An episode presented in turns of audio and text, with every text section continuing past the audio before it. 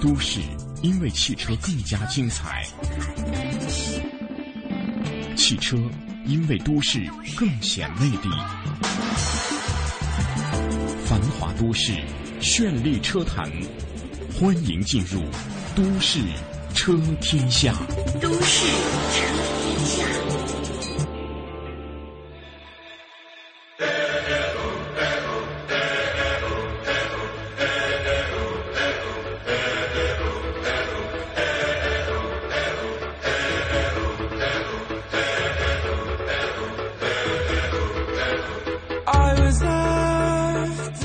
时间九点零三分，欢迎您在每天同一时间持续锁定收听来自于中央人民广播电台华夏之声，这里是都市车天下。各位早上好，我是阳光。大家好，我是大为。呃，今天呃，深圳、广州的天气都还不错，嗯，呃，也也是进入了多云状态啊。虽然今天北京没有多云，但是北京啊有点阴天了，似乎有点下雨的感觉。应该说今天的空气质量还是比昨天好，因为昨天是 PM 二点五二百度啊，今天只有一百度，我只能说比昨天好一点。好的，新的一天已经开始了好多个小时，那么都市车天下也是节目一开始，首先来关注一下今天的车市风向标。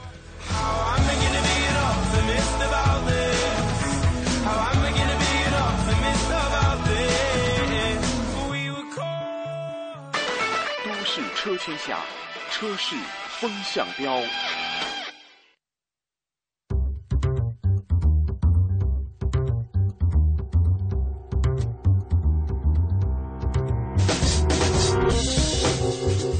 好的，车市风向标来关注一下最新的动态。近日，特斯拉汽车在中国的官网上公布了面向中国车主的充电解决方案，以及即将在中国开设的维修服务中心的规划。嗯，充电方案呢有偿私人定制。为了解决中国车主们的充电问题，特斯拉 Motors 称他们正在培训大量的第三方电工团队。这些第三方团队可以为每一个特斯拉的用户提供有偿的专业上门充电安装服务，为每一个用户私人定制最佳的充电解决方案。特斯拉表示，在中国呢，只要用户有指定的停车位，不管您是在公寓楼、私人别墅或者工作场所，特斯拉的第三方技术人员都会根据现场具体情况，为用户提供安全的布线方案，并帮助用户安装壁挂式充电器。另外呢，还将积极与物业管理方合作，寻找合理的布线以及安装的解决方案。私人定制配套设施已经强力出台了。嗯，呃，那么呢，特斯拉也强调，只要确信存在合适的充电方案，才会将车交付给用户。那么，除了私人家庭充电设施之外，他们也表示积极探索公共停车场所的充电合作模式。同时，在中国大城市之间建设超级充电站网络也是在规划之中。建成之后。呃，Model S 车主能够在超级充电站免费为车充电，一辆 Model S 在短短二十分钟内就能够充满二百五十公里的续航电量，将会大大方便特斯拉车主出行。未来半年，特斯拉 Model S 将公布更多关于中国超级充电站建设的详细信息。维修中心表示，北上广深加杭州和成都将是重点所在。当然，呃，官方也是明确了这个消息的真实性，呃，明确陆续在北京、上海、广州、深圳、杭州、成都开设服务维修中心，并逐步向全国的客户交车。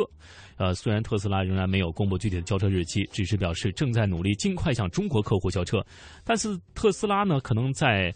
呃，已经在这个四月二十二号向国内的用户交流的信息已经是不胫而走。特斯拉这个 CEO 伊隆马斯克也确认，四月二十一号将出现在北京的一个互联网业界的活动之上。嗯。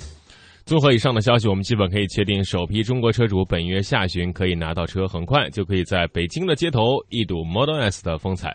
尽管它外形朴素的难以辨认，而且这辆车其实通过不同渠道在大连已经出现了好几辆，上海也有了。嗯，在这个北京的呃芳草地的那个非常有名的艺术的商场里，也已经看到它的身影。但是北京街头啥时候会有呢？大家期待一下吧。好的，再了解一下，目前京津高速已经开建了电动车充电站了。那么特斯拉相关的板块飘红的背后呢，除了传闻，还有实质的利好内容。那据了解，中石化也将以北京作为进入充电站行业的突破口。通过试点之后呢，呃，中石化的加油充电综合服务站将最终扩展到北京的全市范围。那么记者发现，在京津高速服务区已经出现了充电站。那么京津两地将协调规划建设双城间高速公路周边的充电设施，京津两地纯电动汽车将可以无障碍通行。嗯。呃，最近呢，股票板块呢也是在疯涨，这得益于特斯拉加快了跨入中国的步伐。特斯拉汽车公司计划本月开始在中国销售其豪华轿车。公司联合创始人马斯克来到中国亲自坐镇啊。此前，马斯克曾经表示，中国可能是成为特斯拉最大的市场，在华销量最早将于明年追平美国，进军中国市场是其计划今年把 S 电动车。产量提高百分之五十六这一战略的一部分。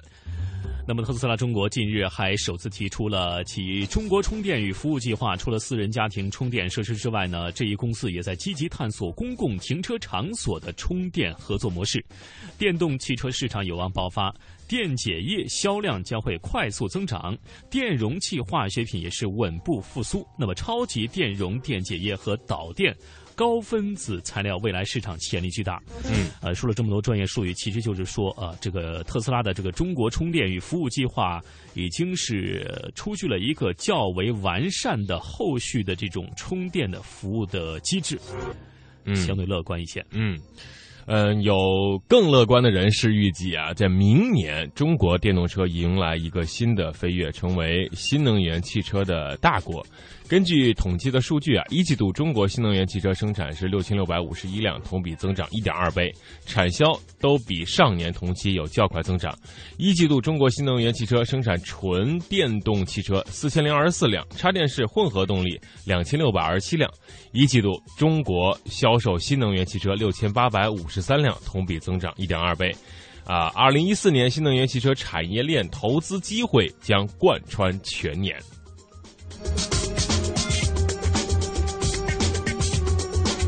好的，我们再来关注一下我们的自主品牌啊，同样面积的房子，其中一座房子里有空调、洗衣机、冰箱、热水器、电脑等设施应有尽有，而另一座房子除了一些满满足日常生活的基础配套设施之外，其他配置都没有，而且前一座的价格还比另一座便宜。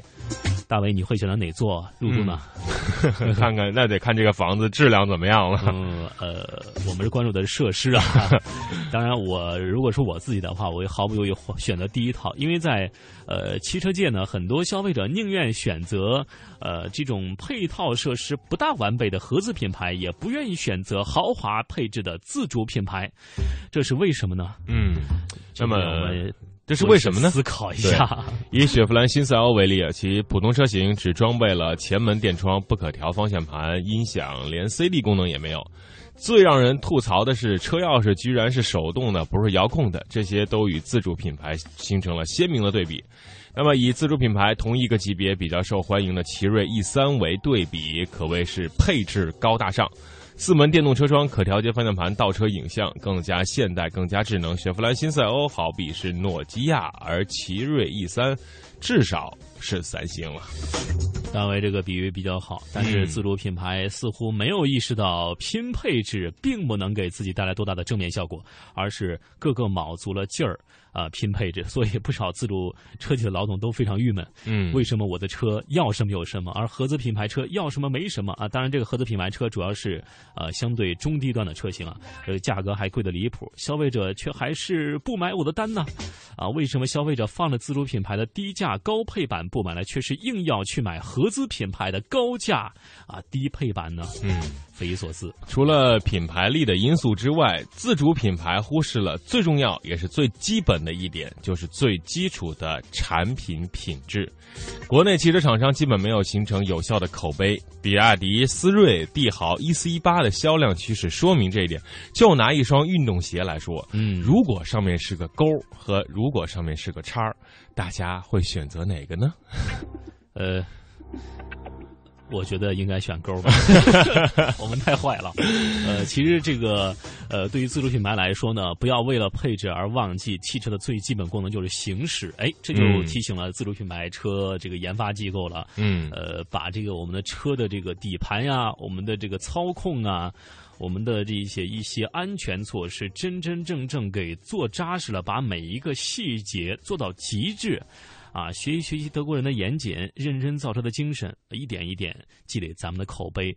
呃，我们要真正实现逆袭，赢得消费者，不是一个梦想，而是一个相对啊。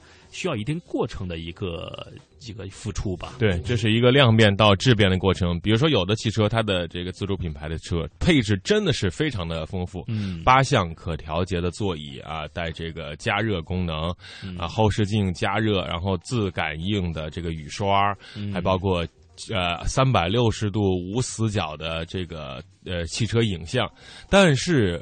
在我一关门的一瞬间，突然就听见你的心就碎了，啪的一声这个门和这个整个车就是没有那么融合在一块儿，没有那种很沉稳、很呃厚重的关门的声音，只是啪的一下，而不是嘣的一下。对，这就是在这个细节上面，其实真正的能够打动消费者，而不是说你的这个车到底有多么多么好的配置，因为这些配置永远是辅助功能。嗯，好。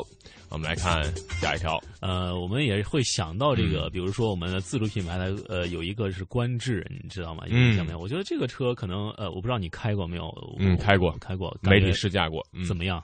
呃，非常的舒服。应该说这是融合了德系的众多品牌，因为它的这个很多团队，比如说这个呃宝马的设计师，呃保时捷的总成啊，以及各方的大家们，把所有的自自己这么多年的经验。和积累放在这辆车上，而且，呃，这个奇瑞和以色列这个五十比五十的合资都在想把这辆车推到一个高度。那只不过呢，现在，呃，还没有热到大家都能够去，呃，马上去买它。但是我觉得这才是自主品牌发展的趋势所在。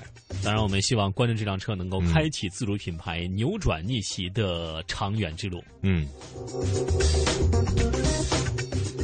发布全新理财资讯产品，把握经济热点投资商机，早日实现财富自由梦想，就来加盟云黄业，央财云城权威打造投资理财集装箱云黄业，为金融机构、理财师、理财产品供应商、广告主提供企业展示、资讯发布、产品销售、在线交易等一站式全方位云服务。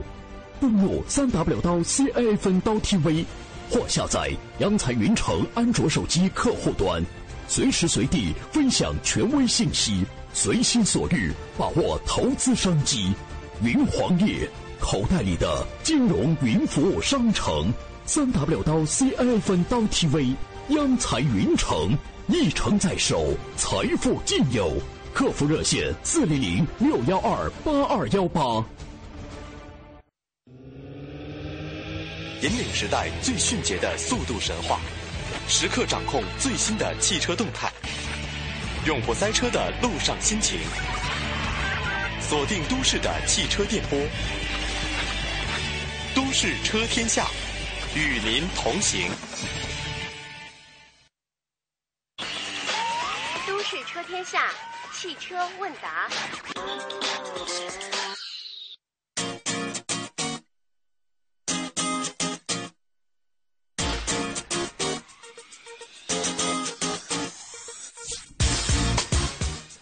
好的，又进入到了汽车问答的环节。今天是周三，按照惯例，应该是请出的是汪贵行高级工程师。呃，汪工你好。哎，你好，主持人好。嗯。呃，每天呢，我们的汪工呢就会在我们的汽车小课堂里面给大家介绍各种各样的汽车知识。但是到了周三，啊，很多听众朋友就会把他们的问题一股脑的在这个平台上向汪工抛出，请求汪工的回答。因为对于车来说，有些朋友买到车之后，对于车并不是特别的了解。嗯，呃，哎，汪工，好好，前方的信号呢有点问题。好，稍微等一会儿，我们再次的连通汪工。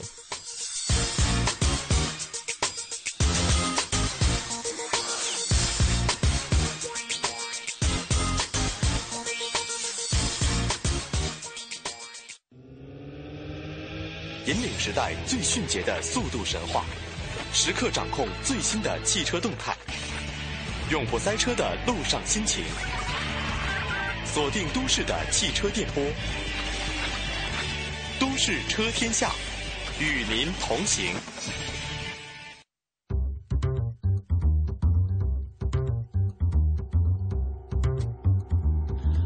好的，欢迎各位持续锁定收听来自于中央人民广播电台华夏之声的《都市车天下》。各位好，我是阳光，我是大为。哎，我们继续邀请出汪工来解答听众朋友的问题。汪工您好，哎，你好。嗯，哎，首先来看，嗯呃，刚刚信号没呃断了一下，没关系啊。我们来看听众朋友的问题。这位朋友问他刚买的雪佛龙呃雪铁龙世嘉啊，新买的车没一两年呢，怠速抖啊，什么原因？他很郁闷。哦，呃，造成怠速抖的原因呢有很多的，只要供油不当，嗯或者供油不畅啊，或者是点火不当啊，这个都会造成怠速不好。所以怠速不好是一个常常见的故障。嗯呃，这个故障呢，当然要排除起来呢，对修理修理师傅来讲是有一定的难度的。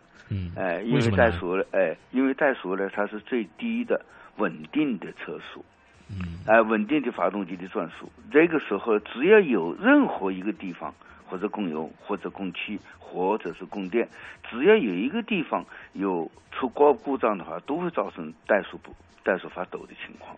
嗯，所以这个要细致的检查，根据不同的情况，要细致的进行检查。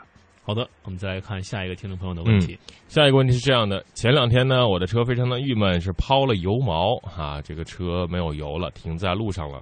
呃，车上的仪表盘呢出现了一个什么 service 的这样的一个标识。我想后来我把车又加了油，呃，现在是正常跑。我想问一下汪工，这样的呃这个车没有油了，在路上停着，呃，我还连续打了火，对车有没有影响啊？而显然这个是没有什么影响的。嗯由于你这个车子呢，呃，油供不上了，没油了，那显然呢，这个你不知道，你还是打马达嘛，嗯还是顺于点火，但是点不了火，发动机启动不了，这个时候你把油补充进来就行了。但是这种的习惯呢，非常的不好，为什么呢？那个油泵啊是在油箱里面，连油都吸不上来，一点油都吸不上来，那么油泵呢，在工作过程中是要得到冷却的。嗯哎，就是应该淹的在油里头，那么油泵的工作呢，这个寿命才会长，工作才会顺畅。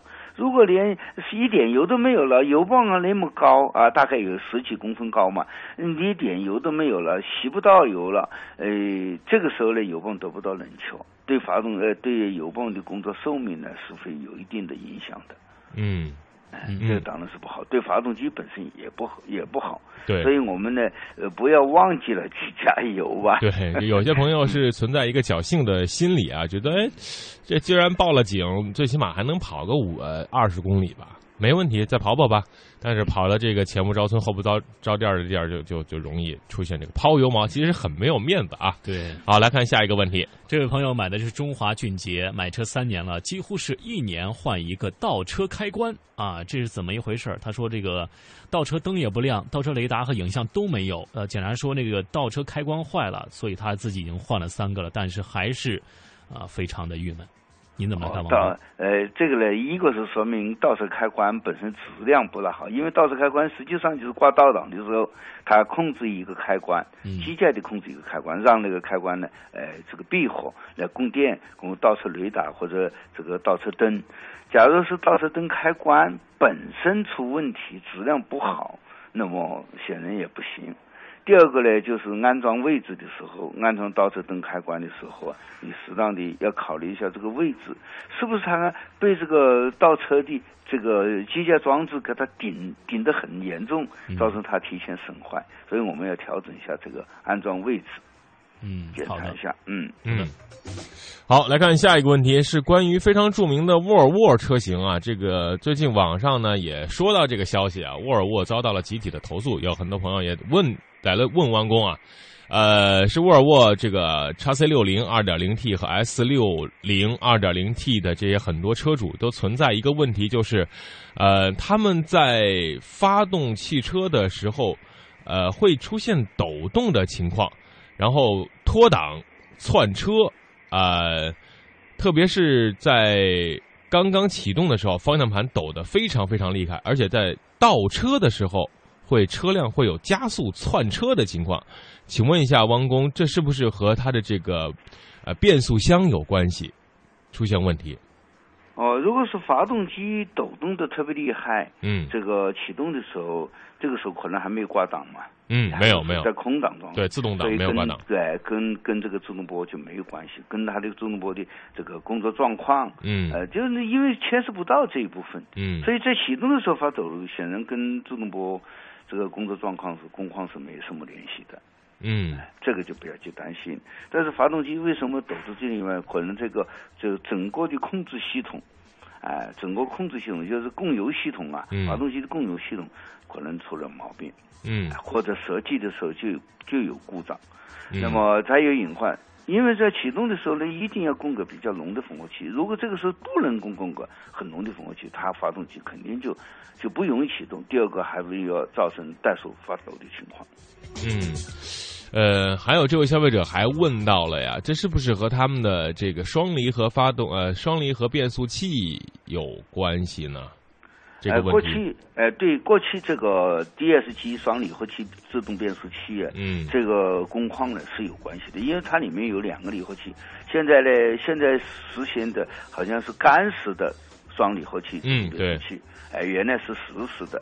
那么因为它这个会打滑嘛，可能会跟有些关系，有有有这个联系，但是你在启动的时候，这个双离合器是属于断开的状态，嗯，它可能跟变速器就没什么关系了，嗯。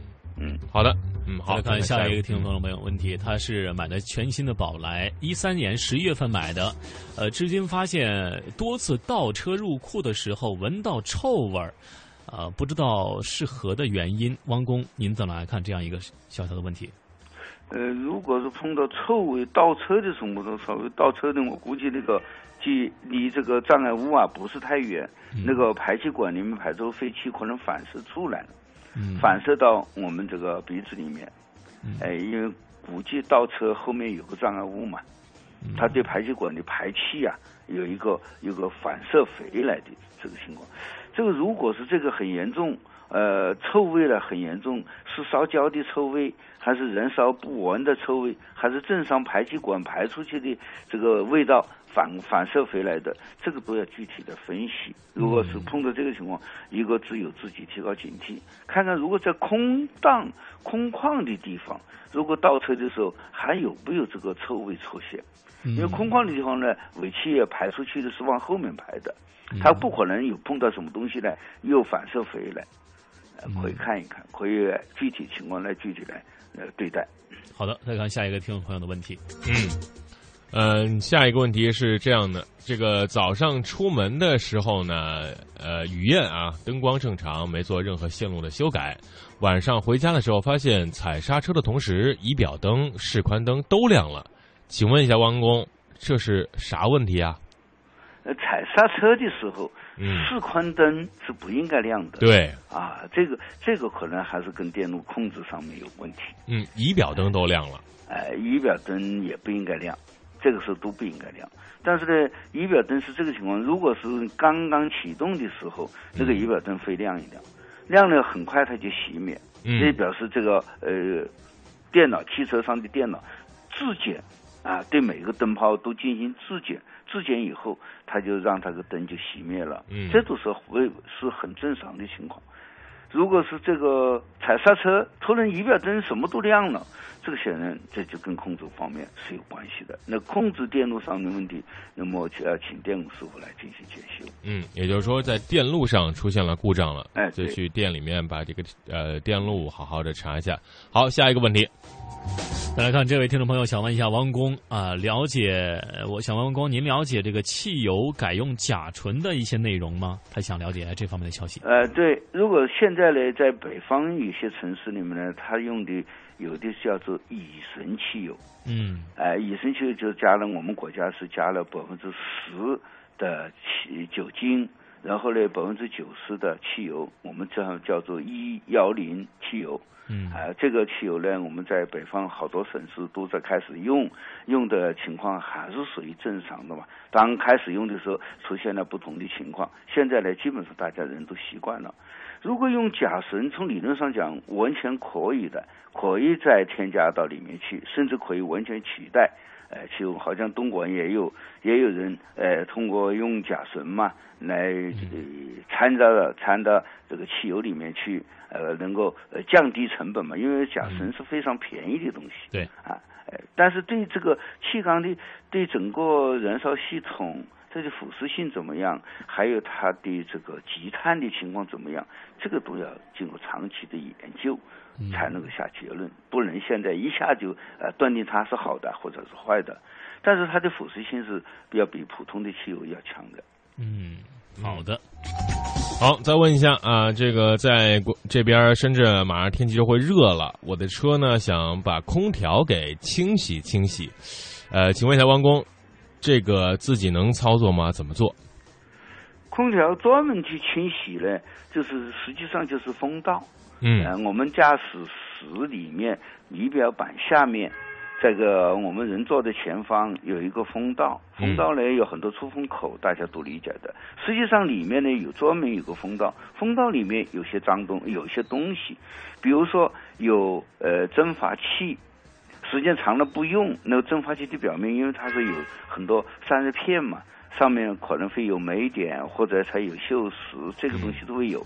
第二个呢，就是还有一个散热器，散热器呢往往都是铜片，铜片呢上面如果长期不用，又会产生一些铜锈，产生一些酸味，啊，里面也有有有水分，还有风机，还有过滤器，还有各种各样的风门和进风门、排风门。这些东西呢，如果是时间长了不用，甚至有些小老鼠跑进去了，那么在里面腐烂了，这样这个东西都要都要把它清洗。这个清洗怎么办？我们我们的驾驶，我们这车主呢，一般是比较难清洗的。嗯，哎，比较难清洗。他所谓清洗呢，实际上我们有有些人是拿自来水往里面去冲，冲了以后产生的后遗症很大，嗯，不好。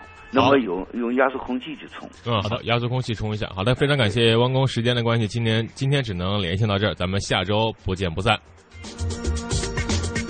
二零一四同城金融云服务领航者央财云城强势登陆，登录三 w 刀 cnfn 刀 tv 或下载安卓手机客户端即可注册财富共享。这里有权威专业的投资机构。这里有热门抢手的理财产品，这里应有尽有。入驻央财云城，共创财富未来。央财云城，指尖上的金矿。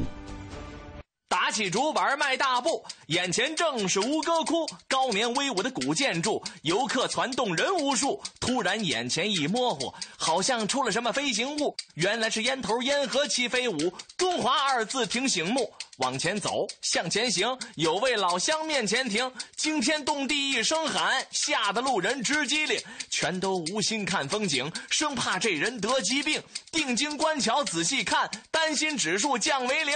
原来他拿着手机聊着天张嘴闭嘴行行行。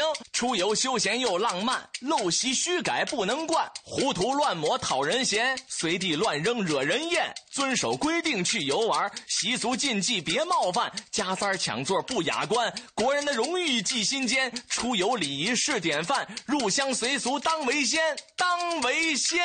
出游讲礼仪，入乡要随俗，讲文明树新风公益广告。生命总在不经意间转向下一个街角，机遇擦燃青春，点亮整个梦想天空。我们在寻找这样的你，热爱主持，充满能量，与众不同。中央人民广播电台央广网二零一四全国大学生主持人大赛火热开幕，报名即将启动，详情请登录三 w 点 cnr 点 cn。我要让全世界都能听见我的歌声。我们想为小朋友开设冰上芭蕾课。我想给失独老人一个温暖的家。我们要组建自己的话剧社。收音机前的你，梦想又是什么？中央人民广播电台香港之声携手香港青年交流促进联会，共同推出“梦想舞台二零一四”，为你筑起梦想的平台。即日起至五月十六日，用文字、声音、图片、视频等各种形式分享你的梦想故事，就有机会赢得共十五万港币的圆梦启动金。行动起来吧，为我们的梦想注入生命力！详情请登录中国广播网三 w dot cnr 到 cn。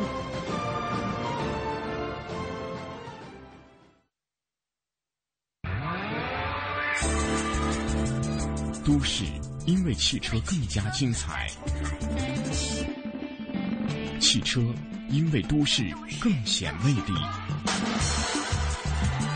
繁华都市，绚丽车坛，欢迎进入都市车天下。都市车天下。开车过程中，您是否也遇到过这样的问题？我最怕倒车了，每次倒车的时候吧，哎呀，我都提心吊胆的了，还撞过呢。四 S 店收费太贵了，我刚出来，刚收了我一千多。哎，兄弟，能帮我个忙吗？帮我换换轮胎。明明白白的爱车常识，实实在在的用车宝典，清清楚楚的养车账本儿，汽车小课堂，现在开讲。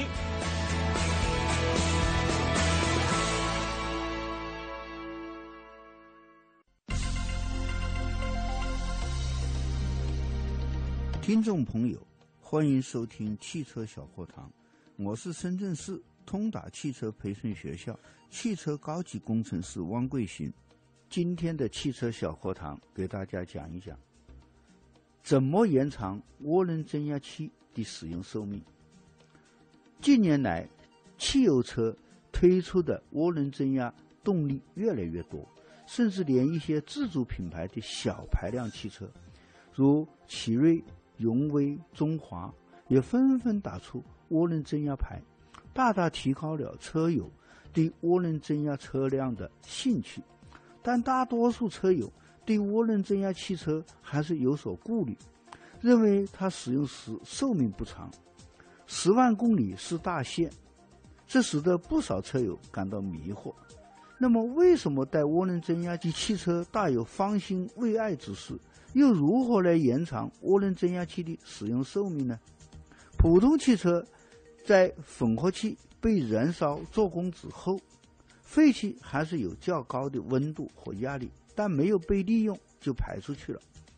涡轮增压器实际上是一个空气压缩机，利用发动机排出废气的惯性冲力来推动涡轮器迅速旋转，涡轮又带动同组的。增压器的叶轮将从空气滤清器送来的新鲜空气进行压缩，使之增压进入气缸，提高了气缸的充气效率。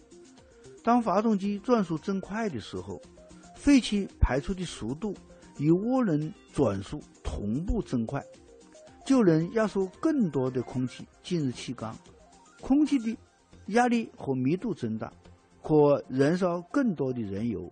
就大幅地提升了发动机的输出功率和扭矩，动力更加强劲，而燃烧的油耗相对却较少。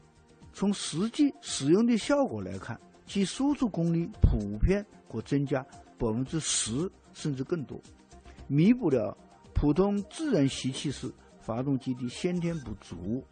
但带涡轮增压的汽车，其缺点是保养费用较高一点。踩油门突变时，动力提升反应的较迟缓，要有一点七秒的滞后响应的现象，瞬间有提不上劲的感觉。特别是使用寿命较短，是很多车友顾虑的。因涡轮增压器的正常运转转速远高于发动机的转速，甚至每分钟可达到十万转，其专用的。浮力推力轴承的使用寿命约为八千个小时，润滑和温度都有特殊的要求，所以使用这种发动机时应注意一些事项。首先，发动机启动后应短时间的怠速运转，使润滑油达到一定的工作温度和压力，以免突然增加负荷时因轴承无油而加速磨损，甚至产生被卡死的现象。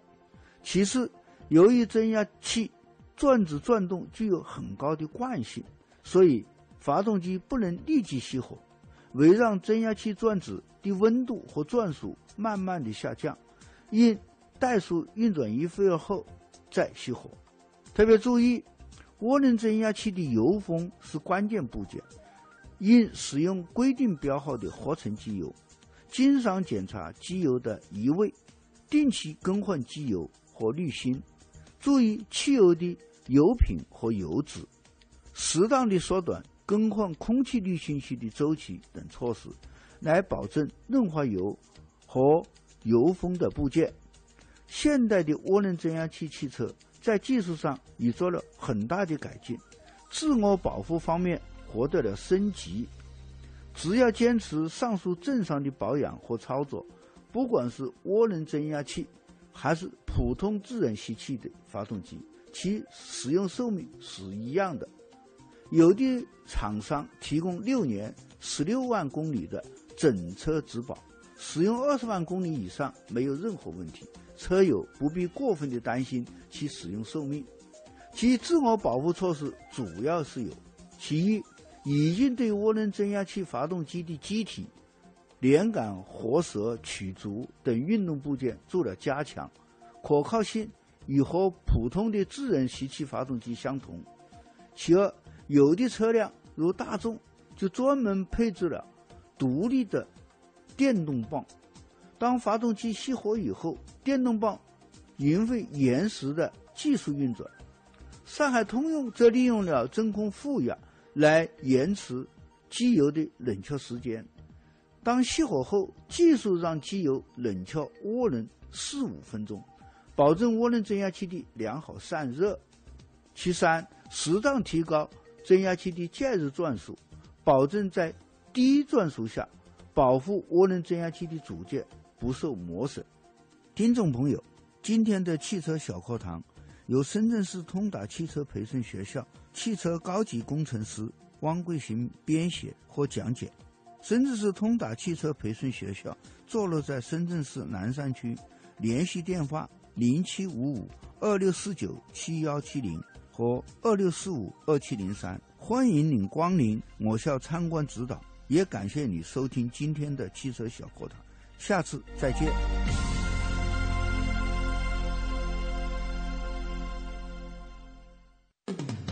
汽车小课堂聘请深圳市通达汽车培训学校的专家做客节目讲座。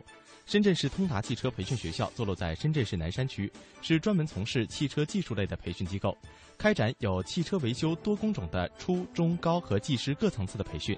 联系电话：零七五五二六四九七幺七零二六四五二七零三，网址是三 w 点 sztdpx 点 com。汽车小课堂，我们下一讲再见。您现在收听的是《华夏之声·都市车天下》，欢迎您继续收听。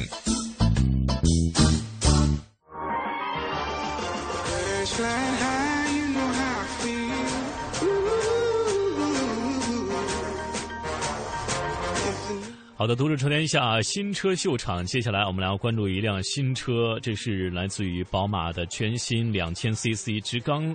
呃，直列四缸的涡轮引擎，而且这辆车是在二零一二年之后取代了某些款式原本消费者熟悉喜爱的直列六缸。那么这是一个必经的过程与转变。呃，当然这款车的名字就是宝马五二零 i 旅行版。嗯，其实这款车呢，对于外观上没有太大的变化，内饰上做了一些调整。特别是在仪表盘的部分，选用了十寸的全液晶屏幕来显示。除了价格稍高之外，五二零的 Touring 好像没有什么好挑剔的，应该是不错的一款车。嗯，当然，开着这款车到野外去郊游一番，带着家人，应该是一个不错的选择。嗯，好的，新车秀场，接下来我们来跟随试驾员一起来体验一下这辆宝马五二零 i 旅行版究竟会带来如何的驾驶感受。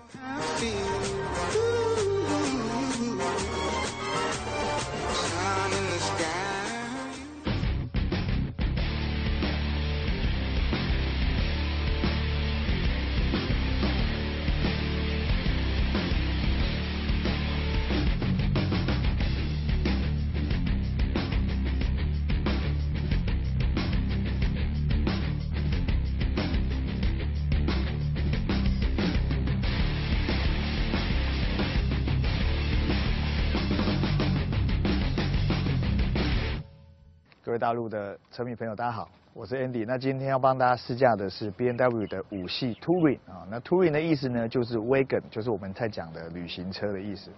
那在台湾贩售的 Touring 呢，总共有三个规格啊，一个是五二零 i，一个是五二零 d 柴油，还有在顶级款是五二五 d，总共三个车款，售价分别是两百六十九万、两百六十九万跟三百零五万。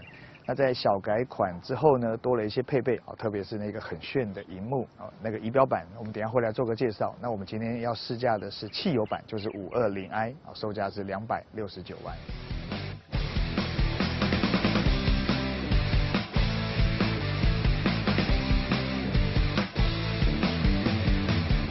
基本上啊，五系的 Sedan 跟五系的 Touring 呢，在车头的部分呢是完全一模一样的。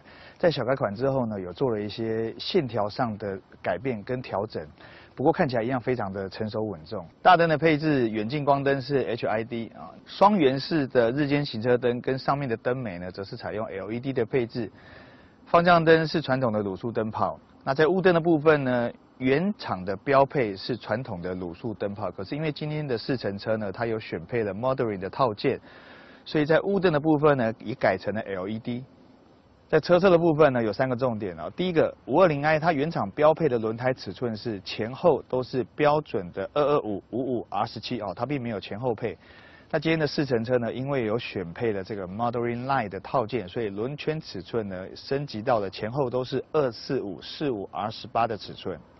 那第二个重点就是在前叶子板，我们可以看到它有这个配备的这个摄影的镜头。这个镜头呢，就是要让你在，比如说你要出巷子的时候，你的死角有你可能看不到左方的来车，这个时候呢，你的镜头会在你的中控台上方的荧幕呢，帮助你显示啊，你可以早一步的看清楚你的左方跟右方是不是有人，或者是有脚踏车，或者是有车任何的车辆等等。往你这个方向靠近。第三个重点就是在后视镜的下方有一个环景系统的一个摄影机。这个摄影机呢，在上一代啊是要选配的，可是在这一代呢变成了标配。啊，不管是路边停车或者是倒车入库啊，一样在中控台上方那个荧幕呢，它会显示出来类似像呃 Luxury 那个 Ego View 的这个功能呢，你可以将你的车辆哈更容易、更轻易的停入你要的这个停车格内。好，在车尾的部分呢，我们可以看到，虽然它是 Wagon 的车型呢，可是呢，它为了不要看起来太呆板，所以在整个后挡的部分呢，它还是有做一些比较流线的角度的倾斜，它并没有做的太垂直，哈，这样四四方方的看起来会比较丑。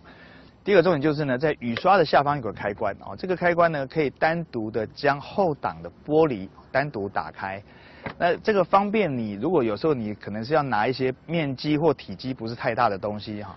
你只要很轻松的将这个玻璃打开之后呢，你就可以拿取。在电动尾门打开之后，我们可以看到，因为它是 Wagon 的车型，所以在宽度、高度、深度还有平整性的表现呢都非常的好。那在椅背的部分呢，这一代变得更聪明了，可它可以做个别这个四二四椅背独立的一个倾倒与躺平哦。在躺平前呢，后箱的空间容量有五百六十公升。在整个躺平之后呢，竟然高达了一千六百七十公升哦，这个对置物需求或者是载物需求比较大的消费者呢，应该会觉得非常的好用。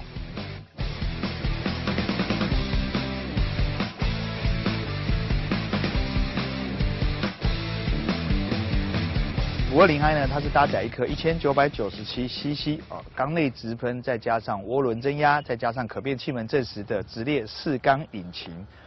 最大马力在五千转的时候呢，有一百八十四匹哦。最大扭力在一千两百五十转的时候呢，就可以给你两百七十牛顿米的扭力表现哦。零到一百的加速八点三秒。变速箱则是采用了这个 Steptronic 八速的手自排变速箱。啊，在主被动安全的部分呢，被动安全啊，全车系不管你是买汽油、柴油、五二零或者是五二五 D 啊，全部都是标配了六颗的安全气囊。在主动安全的部分呢，一样啊，像那些我们常在讲的循迹防滑啦、车身动态稳定系统啦、DTC 啊动态牵引力控制系统，还有包含这个什么胎压侦测警示系统等等啊，全部也都是标准配备。我刚才有提到的，像什么倒车的显示系统、环境的显示系统啊，这一样全部都是标准配备。只有在那个晚上行驶。对视线比较有帮助的这个主动转向式头灯呢，你必须要选配。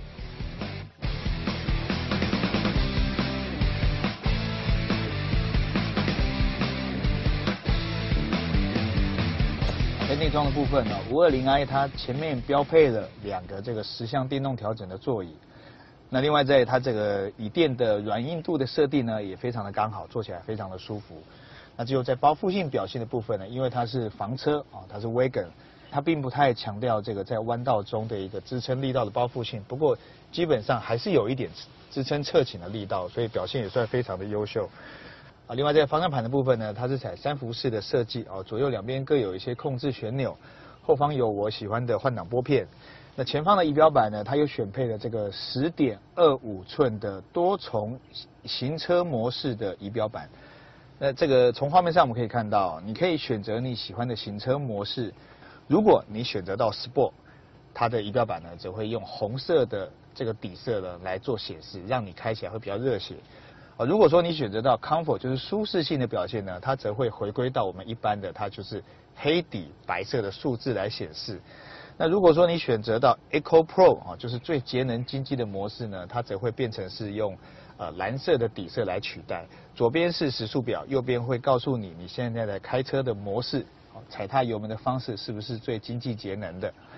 啊，中控台上方呢有配备了一个呃尺寸不算大啊，如果以 B N W 车型来讲，它的尺寸不算大的一个呃彩色荧幕，那它尺寸大概是六点多寸。可是呢，它并没有支援触控的功能。那所有的操作呢，要透过排挡杆右边的这个飞梭旋钮来做控制。那当然，这个荧幕呢，内建了一些比较基本的音响功能，包含听 CD，包含你可以透过 USB 听你里面的音乐，还有包含听这个收音机。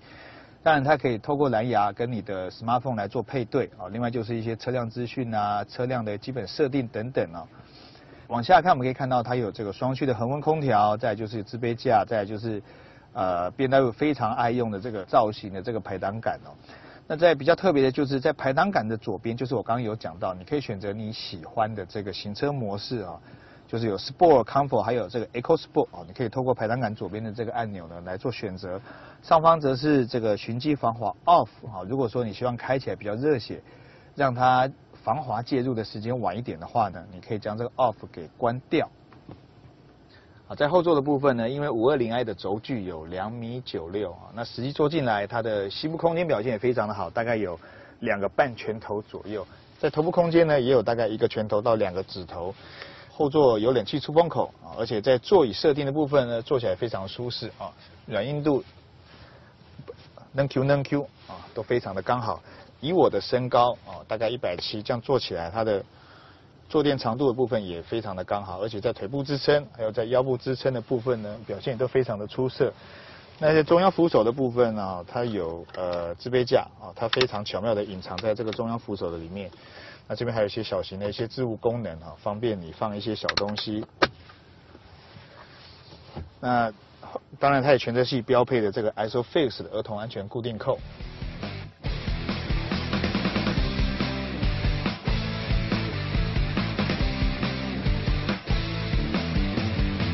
在最后的试驾心得啊，呃，如果说你今天是置物空间需求比较大的一个消费者啊，比如说像我有太太，我有两个小孩，每次出门的时候呢，什么娃娃车啦、尿布啦、玩具啦、脚踏车啦，哈，你有很大的一个置物空间需求，很多消费者都会考虑这个 SUV 的车型。可是我会建议哦，你不妨参考一下这种旅行车，这种 wagon 的车款呢？为什么？因为 SUV 的车款呢，第一个，因为它重心高。所以呢，重心高有两个缺点。第一个缺点就是因为车身的高度比较高，所以车内的乘客呢，如果你的驾驶技术又不是太好的话呢，车内的乘客坐起来会稍微比较不舒服，因为它晃动的幅度呢就会比较大。我太太就是亲身的例子。我为什么一直不买 SUV 就是这样？因为我我们她只要一坐 SUV 呢，她就会比较容易头晕。那第二个也因为 SUV 的重心比较高，所以呢，在开车的时候呢，相对的它发生 spin。或者是发生打滑的几率，哦，一定会比这种所谓房车的底盘呢，这种比较低底盘的房车呢，还要来的机会还要来的多一些些。当然，它的置物空间或许不像 SUV 来的那么大，可是呢，基本上也不会差太远。啊，第二个就是在引擎的部分哦，这颗两千 CC 啊缸内直喷加上涡轮增压的引擎，其实在开车的过程当中，我觉得它在运转的质感，还有在震动的抑制啊，还有在整个运转的顺畅性跟平顺性的表现来讲呢，都非常的出色。可是呢，因为它的车重高达一千七百三十公斤，所以当你全油门踩下去的时候呢，它的整个加速力道的呈现哦，还有整个贴背感的表现呢，是算比较平顺性的那一种。除非你拉到的高转速，比如说拉到大概六千多转以上，而且在一二档的时候呢，你才会比较有明显的一个加速力道。搭配的八速的 Steptronic 变速箱呢，它的动力转换的效率，还有在传输的过程的 loss 度，就是它的流失度呢，其实表现也算非常的出色。整个油门踩踏下去的时候呢，它的力道其实给你也非常接近一比一哈，只有因为车重比较重，所以呢稍微踩起来会比较钝一点点。啊，这具引擎的油耗表现呢？在市区的部分，每公升可以跑到八点八四哦，高速公路是十五点五一，可是平均油耗呢是十二点二，可能是因为它车重太重的关系呢，所以让这具引擎的油耗表现呢稍微有点受到影响。啊，另外啊，如果跟它的竞争对手，比如说像奥迪的 A 六 Avant，还有这个 Mercedes-Benz 的 E-Class ST 呢，开起来的感受来讲呢，我还是比较喜欢 B M W 带给我整个整体的表。那这三部车其实，在底盘的扎实度表现，还有在整个底盘传来的噪音抑制的表现来讲呢，其实都算不错。可是呢，最大的差别是在它的整个悬吊弹簧，还有在减震筒的一个设定跟调教的部分哦。A 六坐起来其实也是算是非常的舒服，可是呢，我觉得它可能为了强调它在比较运动化跟路感比希望比较明显的一个表现，所以它在悬吊的。调教是属于比较稍微比较硬的啊，所以做起来弹跳感会比较明显。Mercedes-Benz 跟 B&W 呢，其实这两部车呢，坐起来其实它的舒适度啊，它的在高速公路的稳定性，还有在车内的一个宁静度表现呢，都算是非常的出色。可是呢，就我自己开起来的感觉哦，我觉得在高速公路切换车道，还有在高速过弯的在弯道中的一个稳定性表现来讲呢。我觉得 B N W 的底盘呢，给我的感觉呢，还是稍微多一些些。A 六的刹车踩下去呢，我觉得它给你的力道比较集中在前面啊，意思就是说它的刹车，如果你不太会踩的话呢，你踩起来会比较容易点头，就是踩起来会比较敏感。可是呢，今天试驾的五二零 i 还有包含这个 Mercedes-Benz 的 E Class 呢，它的刹车踩下去的力道都比较线性，相对的。也会让你在车内的乘客坐起来呢，会稍微比较舒服一点。刚刚后面有个骑摩托车的阿伯啊，大家叫 Andy Andy 啊，我以为他在叫我，其实不是，他在叫他的狗狗。怎么会有人把狗狗取名叫 Andy 啊？好，这三部车呢，其实在在各方面的表现呢，我觉得都在伯仲之间。空间的表现几乎是差不多的，引擎的表现呢也是大同小异。那我觉得比较大的差异是在变速箱啊。今天试驾的五二零 i 呢，它是八速那么 CLP 是七速。那我最不喜欢的就是 A 六 Avant 啊，它是无段变速啊。这个变速箱虽然它在呃市区行驶的时候，它的油耗表现会比较好，可是呢，当你要呃大脚油门或者享受贴背感的时候呢，我觉得它被吃掉的力道跟输出的这个这个动力传输的效率呢，也会变得比较差啊，所以。就这三具变速箱的表现来看呢，我是最喜欢 B&W 这具八速的 Steptronic 哦手自排变速箱。那当然这三部车呢，其实开起来它整个感受呢都非常的接近啊，包含在质感的表现，还有包含车内空间的表现，我觉得都非常的接近哦。如果你今天有在考虑这样的车款啊，不妨假日啊亲自啊去试驾这三部车，我相信你会有比较啊明确而且比较属于自己的感受。好，那今天就试驾到这边，谢谢，拜拜。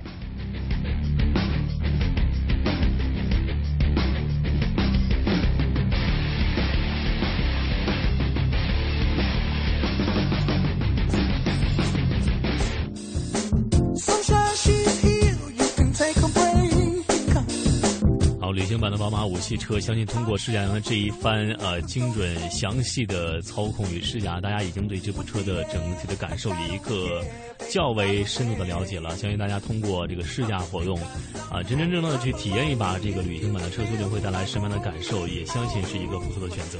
嗯，好的，看一下时间，今天的都市天下就到这里全都结束了，感谢各位的收听，我是大为，我是阳光，咱们明天不见不散了，再会。